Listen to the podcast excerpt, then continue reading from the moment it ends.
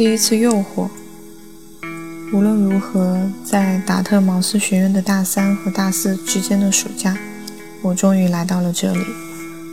怀着紧张的心情踏入加州理工学院的校园，开始无数个第一次中的第一个任务，去罗杰斯佩里位于科尔科夫楼的办公室和他见面。事实证明，他是一个语气柔和、头脑冷静的人，不大容易被打乱阵脚。我后来听说。就在我俩见面的几周前，一只猴子从动物房里逃窜出来，闯进他的办公室，跳上了办公桌。他抬起头对这位客人说：“也许我们应该去隔壁房间，那边更安静一些。”加州理工学院有着独特的名人氛围，人人都有睿智的头脑。一扇扇办公室门后是一群个性迥异的杰出科学家。正忙于手头的事业。所有的大学都号称自己拥有这样的景象，尤其是在时下一些写得天花乱坠的网页上，总是吹嘘他们是多么擅长学科融合。然而，实际的情况往往大相径庭。但是在加州理工学院，一切一切都是现在人是活成驾驶的，大脑的引擎一刻不停。相互碰撞出智慧的火花。一句老话可以很好的形容这里的文化气质。我知道他发明了火，但他最近又有何成就？周围的人不断敦促你用陌生的方式思考问题，和他们共事总是令人兴奋不已。光是努力跟上大家的步调都充满了挑战。加州理工学院处处如此。而罗杰斯佩里的实验室尤甚。初来乍到的我，对这一切爱不释手。回顾以往，人一生中经历的哪些故事，决定了他所选择的道路，或是影响了其后故事的走向？大概没有人知道这个问题的答案。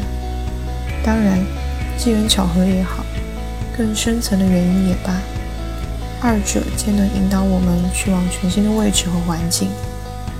同样神奇的地方在于，在那里，我们往往能够立即融入，成为其动态关系和信息库的组成部分。很快，我们就开始为新的目标而努力奋斗了。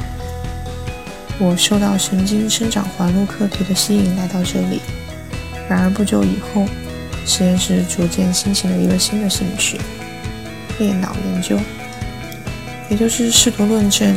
两个大脑半球能否在彼此独立的情况下进行学习？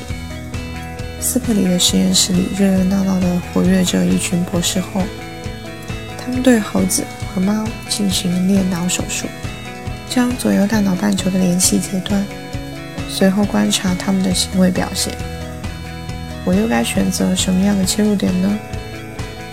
很快，我想到了一个点子，造出一种暂时分裂的大脑。我的方案是在大鼠身上使用一种叫做扩散型抑制 （spreading depression） 处理方法，即将一块浸满钾离子溶液的纱布或吸收性凝胶海绵放入大脑的一侧半球，使之进入休眠或停止活动的状态，而另外一侧半球则保持清醒，且依旧具有学习能力。扩散型抑制现象的世界级权威之一。安东尼·范哈尔瓦德的办公室就在斯佩里隔壁，所以向他咨询问题很方便。他为人和善温柔，非常平易近人，尤其是谈起科学的时候。不幸的是，很可能是因为大鼠让我浑身不舒服，最终这个实验在我手上没能取得半点进展。于是乎，我转向了兔子。这回的想法依旧简单。左侧和右侧的颈内动脉分别掌管着左侧和右侧大脑半球的血液输送。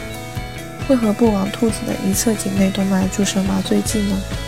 这样一来，我就能在一次实验中指令一半大脑进入休眠状态，而另外一半则保持清醒和学习能力。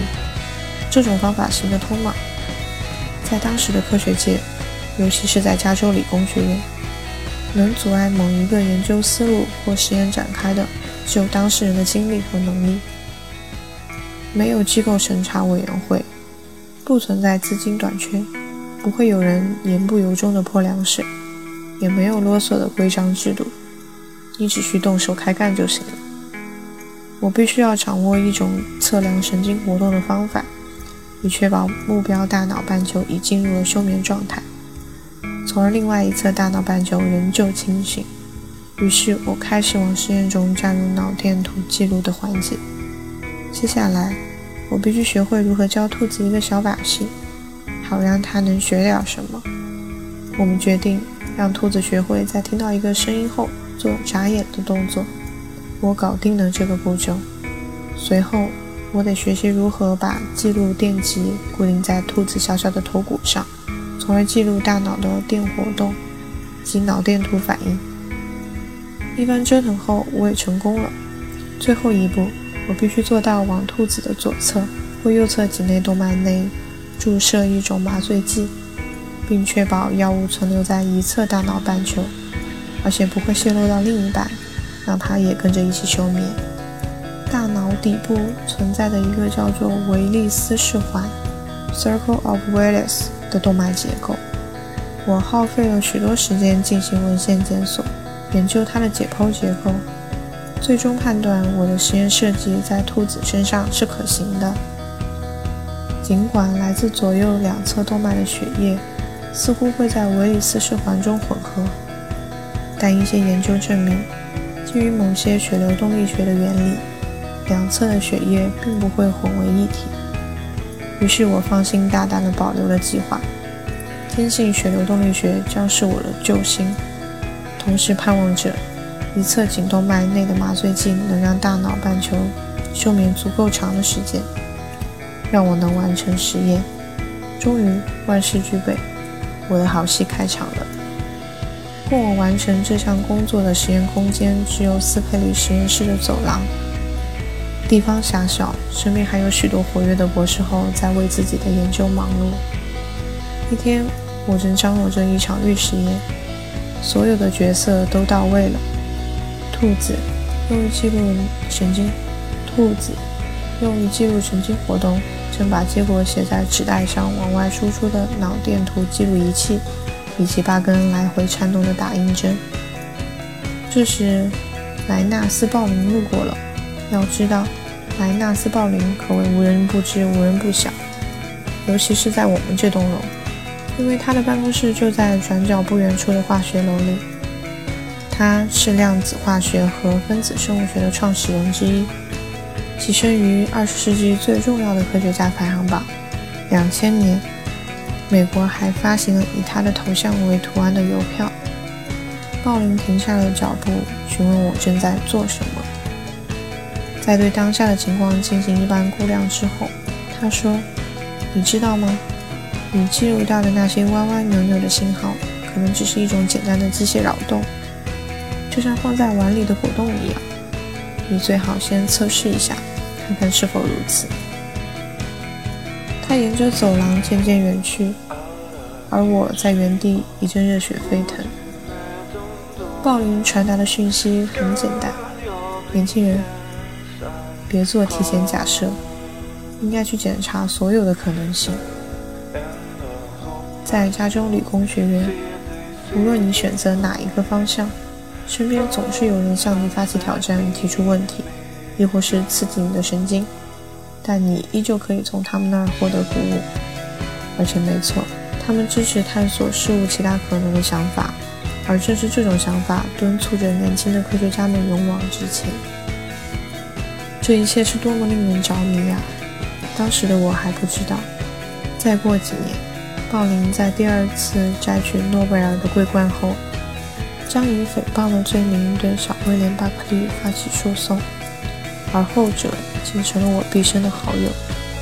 就这样，一年多后，我展开了首批裂脑病人的测试。这些病人因为疾病的原因接受了大脑半球分离手术，因此左侧和右侧大脑半球不再彼此相连。而我想知道他们到底有何特性。本书围绕裂脑这一医学实例，探讨恋脑到底是什么，电脑对人来说意味着什么，以及我们从电脑研究中获得了哪些知识。